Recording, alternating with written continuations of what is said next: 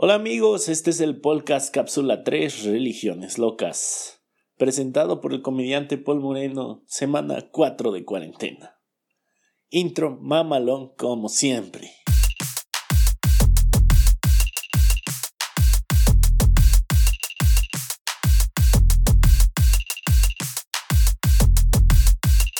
Estas son las noticias de la semana.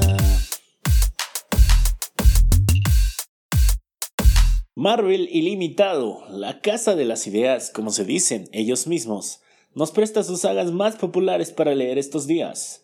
Arcos completos como Civil War, la saga de Dark Phoenix, Winter Soldier, Avengers vs. X-Men, entre otras, ya están disponibles en su aplicación Marvel June Limited. Solo hay que bajar la aplicación y ¡pum! Ya eres virgen de nuevo. Gobierno de Estados Unidos se cuida de TikTok desde hace una semana se estudia la posibilidad de que los empleados federales de Estados Unidos tengan prohibido instalar la aplicación de videos cortos. Al parecer hay una duda razonable de que los chinos registren información no autorizada desde esta aplicación. Ver a Donald Trump en tanga no es un lujo, declaran chinos. El FBI saca sospechosa aplicación que monitorea tu ejercicio. El 25 de marzo, el FBI sacó una aplicación para que puedas saber si tienes madera de agente. Entre los permisos que pide están historial de localización y localización actual exacta, almacenamiento interno y externo, contraseñas de red Wi-Fi y tu historial de llamadas. Ya nunca nos sentiremos solos, ya que sabemos que al FBI siempre le interesa lo que estamos haciendo. The Weeknd estrena nuevo disco. Así es, la personalidad conocida como The Weeknd e ídolo pop estrenó su nuevo disco del que ya nos había adelantado varios sencillos, entre ellos Blinding Lights. Y el motivo de su música está claro, ponernos cachondos. Así que si no sabían cuál era el motivo de la cuarentena, es este, hagan hijos, muchos hijos. Señor, señora, caballos que no se escuchan, la religión eso que tiene a mucha gente aferrada a una esperanza. Eso que nos hace pensar en un más allá después de la vida horrible que llevamos. Eso que tiene a los viejitos cantando canciones culeras todos los domingos es el tópico de esta semana.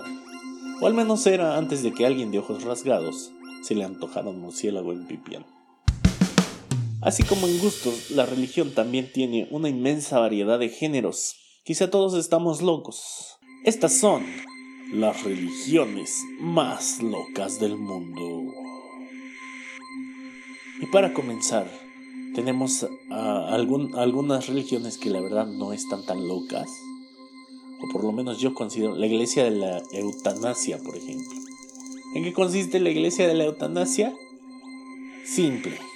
Ellos piensan que conforme ha aumentado la gente, han disminuido los valores morales que nuestros antepasados tanto se esforzaron en fundar. Cosa que no es cierto porque si ustedes revisan la historia, esto ha sido un desmadre desde que tenemos ideas, cuyo único mandamiento podría traducirse como no procrearás.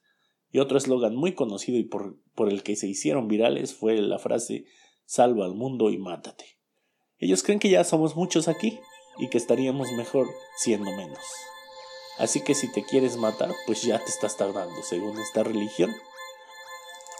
Eh, también son famosos por haber viralizado un video del 9-11 y otras mamadas.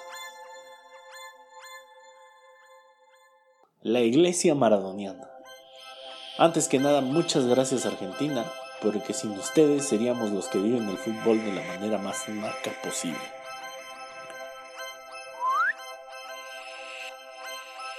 Diego Armando Maradona, ídolo de multitudes, inspiró esta religión comenzando 1998, o sea, ya para el declive de su carrera.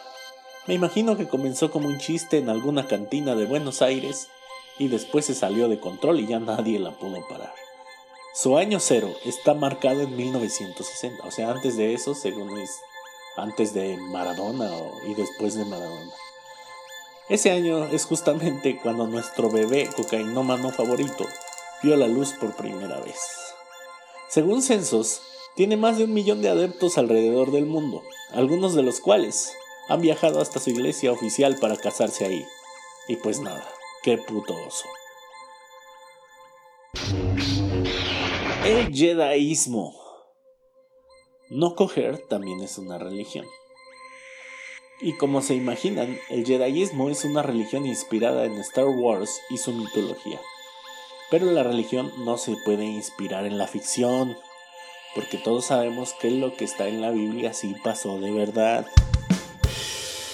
Como sea, que nuestros Wookiees de la guarda nos cuiden a todos. El culto a la banana no, no es lo que practicó mi vecina de 20 hijos toda su vida. Es una religión real en Nueva Guinea que sí tiene que ver con el sexo. La creencia en sí es que si se hacen orgías públicas aumentará la cosecha de plátano.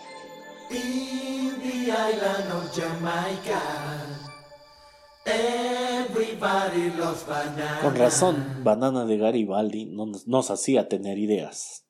Los Subud. Ah, verdad, de esta no tienen ni perra idea de qué estoy hablando. Una hora de ejercicio random puede salvar tu existencia. Ese es el postulado de los Subud. Eh, corresponde a una religión indonesa y el ejercicio debe ser rezando, como todos los gordos lo hacemos desde siempre. Nada cambia. Y por último, los Agori la religión más creepy que he podido leer. Se alimentan de cadáveres y viven en el panteón. Es como si Wejutla fuera hindú. Chiste de la Sierra. Eh, ¿Qué les parecen estas religiones raras? Digo, como les mencionaba al principio, también nuestra religión está medio del cocol.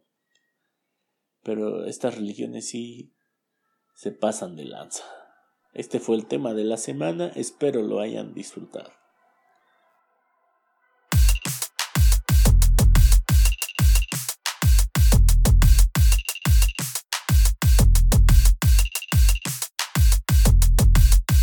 Van sus recomendaciones, que nunca hacen caso, pero bueno, para eso son las recomendaciones en México, para ignorarlas.